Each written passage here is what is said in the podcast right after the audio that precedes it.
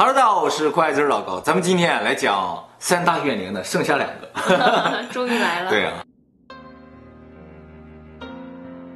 呃，日本有很多天满宫，这个天满宫啊，就是用来供奉菅原道真的。呃，这个人啊，是日本的学识之神，所以学生啊，每年一到考试的时候，就到这个天满宫去祭拜。啊，我也去求过那个御守，就是保你考过是吧？啊，这个菅原道真啊，他就是一个天才。我怎么又说这句话？他的特点大家都很熟悉啊。他很年轻的时候就当了官了。当时日本天皇啊叫做宇多天皇，这个宇多天皇特别欣赏他，就不断的提拔他。没几年他都当上了右大臣。右大臣啊是日本行政官职的一个，行政官里面最高的叫太政大臣。他下面呢是左大臣和右大臣。左大臣和右大臣啊都是二品官。当时朝廷里的官啊。都姓藤原，古代的贵族啊都姓藤原嘛，只有这个菅原道真呢，他姓菅原，而且官职特别的高嘛，所以周围这些藤原氏啊都特别对他羡慕嫉妒恨。不过呢，天皇喜欢他呀，哎，那更招人恨呀。对，结果啊，他这个右大臣没当多长时间，宇多天皇出家了，就传位给下一任叫醍醐天皇。这些藤原家的人去，哇，这是个机会，我我们得，我们得收拾收拾他啊，不能让一个外姓人当了大官啊，哎，就想把他给整下来，就给他安了个罪名，陷害他这个罪名啊，叫做天下之事物以非为理。这个醍醐天皇啊，轻信这些藤原这些人，就把他贬了，贬到福冈太宰府去了。于是呢，他到了太宰府之后啊，就郁郁而终。还行啊。没有很冤、啊，没有很冤的感觉，是不是？哎，其实他被贬的时候，宇多天皇听说这事啊，就从寺庙里跑出来要来给他求情，但是呢，也被藤原家的人挡住了，不让他见这个醍醐天皇。他死时候多大？五十九岁。那个年代是中国的什么朝代？中国的五代十国。唐末那时候。对对对，啊、嗯。那可以了，五十九岁可以，相当可以了。郁郁而终，懂吗？谁死的时候兴高采烈？不是，郁郁而终已经很不错了。不是这个意思啊，反正就是很惨。后来啊，根据北野天神缘起的记载说，这个道真死了之后啊，他就来到了北瑞山严立寺。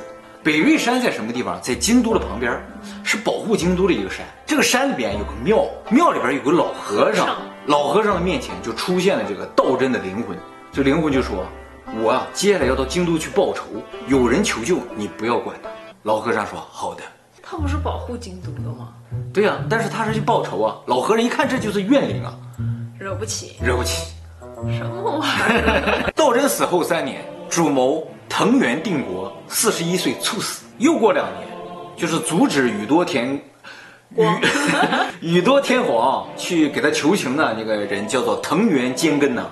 被雷劈死，五十三岁，这挺神的。这时候宫里就开始传啊，说是不是道真的这个怨灵来了？这传不要紧啊，就把另一个主谋叫藤原时平啊吓了个不轻。一年后暴病而死。四年后呢，就是道真下台之后当上右大臣的那个人啊，叫做元光。这个人啊，在打猎的时候和马一起掉到沼泽里边去，消失。又过了十年，醍醐天皇的皇太子保明亲王二十一岁猝死。又过两年，新的皇太子，也就是保明亲王的儿子，五岁夭折。然后这个醍醐天皇就觉得这个道真真的是回来复仇了，嗯，于是呢，恢复了道真的职位，就是追封他为右大臣，哦，然后把当初贬他那个諭旨啊也都撤销了。结果没用，这个灾难啊还在继续进行之中。又过了五年，就是道真死后二十七年，呃，夏天的一天下午，醍醐天皇啊和这些议政大臣们都在清凉殿商讨国家大事。突然间，一个雷砰打在这个清凉殿上，当场死的就是，也是当初害这个道真的一个主谋。这个醍醐天皇直接吓得卧病不起，三个月后就驾崩了。他在临死之前，把他的天皇之位啊传给了宽明亲王，就是后来的朱雀天皇。我们在平将门那个影片里说，天皇找了两名大将去平定这个平将门，这个天皇就是朱雀天皇。但是。平将门造反那个时候，朱雀天王才十二岁。后来人们发现啊，死的都是跟当初冤枉这个道真有关系的人，跟他没关系的人都没死。一个最明显的例子，就是我说有一个叫藤原时平的人啊，他不是下了一年暴病而死吗？这个人的弟弟啊，他就是支持道真的。哦，是吗？哎，藤原氏里边还是有好人的。他弟弟啊叫做藤原忠平。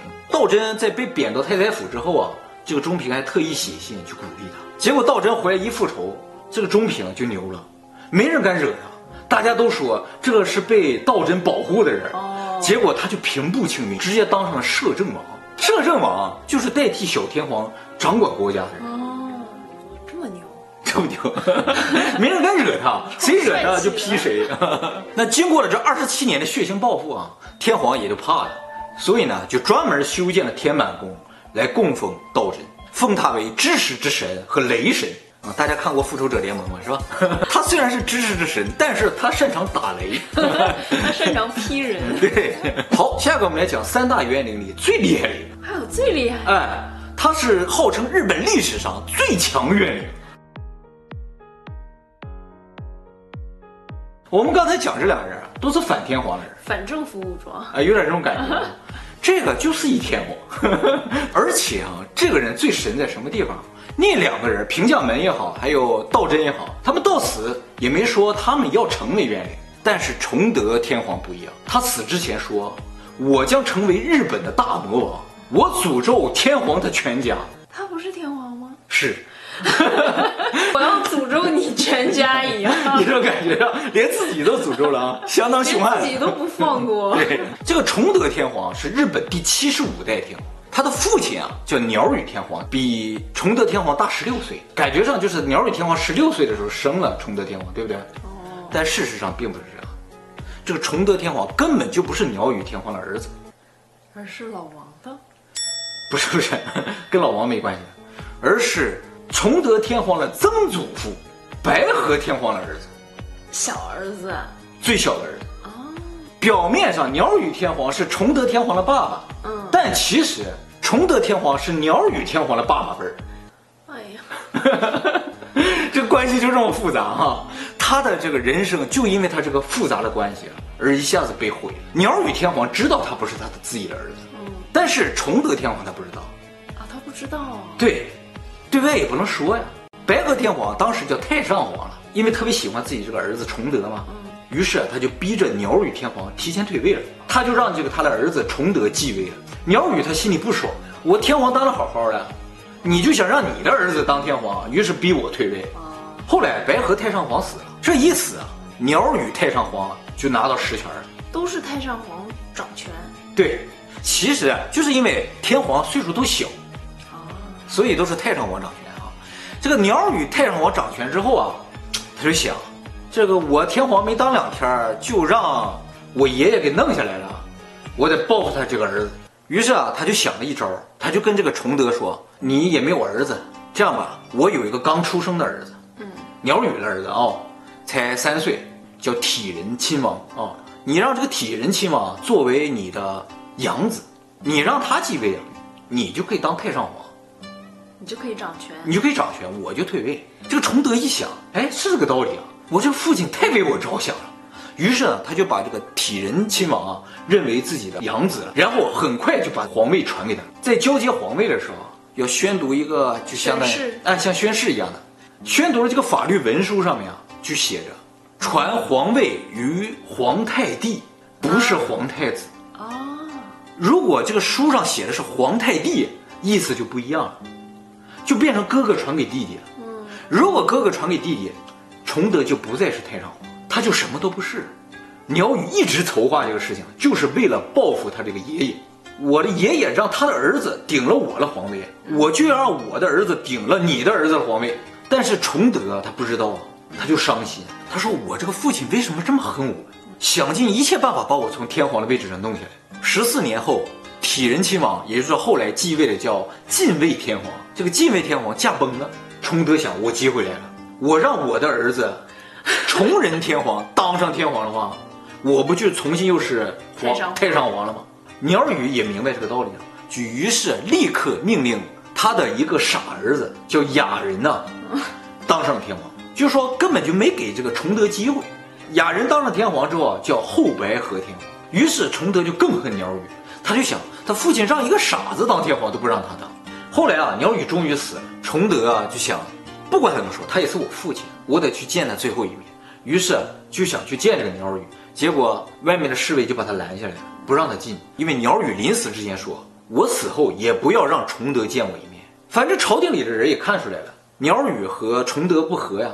于是有一伙支持鸟羽的人呢，继续支持这个后白河天皇，还有一帮反鸟羽的人啊，就来支持这个崇德。于是整个朝廷啊就分成两大阵营，就发生了战争。结果崇德这伙输了，崇德呢被抓起来了，流放到四国那个地方。他就不明白他为什么这么惨，他明明是一天皇，到现在变成阶下囚的感觉。于是啊，他就写了封血书。寄回到京都，不让我回去，让这本血书留在京都也行。结果这本书啊，都没让他进了京城。他这一听啊，冲出院子，咬断自己的舌头，嗯，一口血喷出来，他就用这个血啊，在墙上写下“天下灭亡”四个大字。然后我在下面写：“我将成为日本的大魔王，我诅咒天皇全家，我要让老百姓成为天皇，让天皇成为老百姓。”写完了，死了。他是拿着咬下来的这半舌头写，然后再蘸一点儿。崇德天皇一死，后白河太上皇的儿子二条天皇二十三岁就死了。一个月后，二条的老婆也死了。十天后，刚刚上位的六条天皇也死了。那看来崇德办事儿比较麻利啊，相当果断了。所以说，最强怨灵，这还只是开始。第二年，京都发生大火。烧掉了京都的三分之一，哦，是很多寺庙在那个时候都被烧掉了。对对对，后白河天皇住的地方也都被烧了。嗯，那后白河天皇一看大事不妙，马上就命人啊建立灵堂来供奉崇德天皇。那么崇德的愿力这么强，老百姓也害怕，因为他不仅烧天皇家的，老百姓的地方也烧啊。对呀。所以啊，老百姓啊就决定每一百年祭奠他一次。啊？哎，不是应该恨他吗？不不不。你祭奠他一下，供奉他一下，他就不惩罚你了，对不对？结果每一百年日本都动荡一次，就是你祭奠也没用。崇德是一一六四年死的，一二六八年，也就是正好过了一百零四年，元朝攻打日本，又过了一百年，一三六四年，日本的皇室啊分裂，史称南北朝乱动啊，不动乱。又过了一百年，一四六七年，日本的武士纷纷造反，日本进入战国时代。结果再过一百年，丰臣秀吉就统一了日本，就再没乱，也就实现了最后一句话，就是让老百姓当了天皇，天皇当了老百姓。丰臣秀吉就是农民出身。丰臣秀吉统一日本之后，又过了三百年，进入明治维新。明治天皇啊，我们上一期那个平将门也说，他是一个特别喜欢法力的天皇，他就怕这个平将门的法力又造结界又造什么的。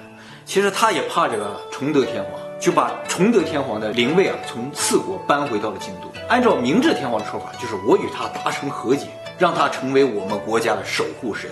其实日本啊自古就有用人之愿力啊去制造结界保护国家这个传统，对吧？哎，所以日本大部分神社供奉的都是叛国之人。哦，是吗？对，这是日本和其他任何国家不一样的，他们供奉的都是给国家造成大麻烦的人，因为他们怕这些人再给国家造成麻烦。